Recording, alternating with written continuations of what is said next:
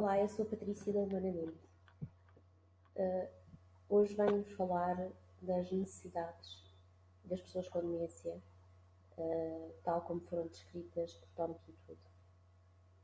Muito se fala de, da prestação de cuidados em demência, uh, muito se fala do bem-estar e muito se fala de que cuidar é cuidar ou, ou respeitar, responder às necessidades das pessoas.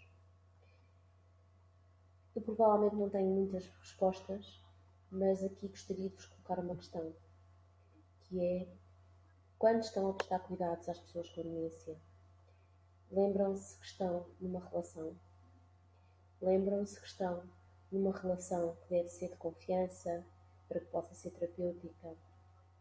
E que para ser de confiança quando vocês estão na relação com a pessoa com demência, têm que olhar para ela de igual para igual, como uma pessoa tal como vocês.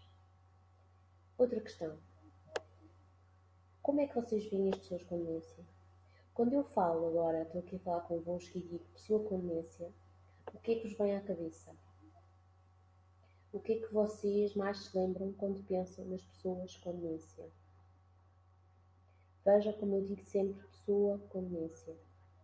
Porque de facto, a demência, como síndrome invasivo que é, muitas das vezes faz com que nós deixemos de ver a pessoa.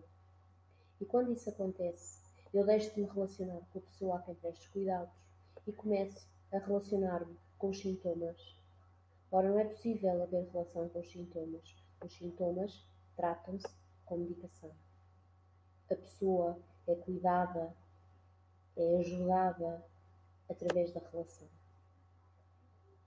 Por isso, desafio-vos a que pensem, uh, em que reflitam um pouco sobre a imagem que têm das pessoas de quem cuidam.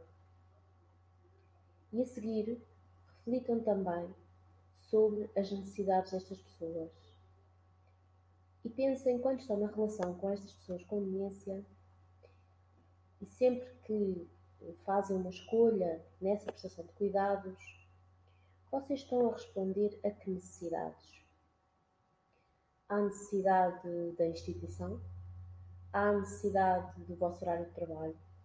Há necessidade da vossa uh, vosso querer ter a tarefa pronta? Ou estão de facto a pensar naquela pessoa a quem vou prestar cuidados e o que é que será de facto o melhor para ela? E o melhor para ela não sou eu que sei, é a pessoa.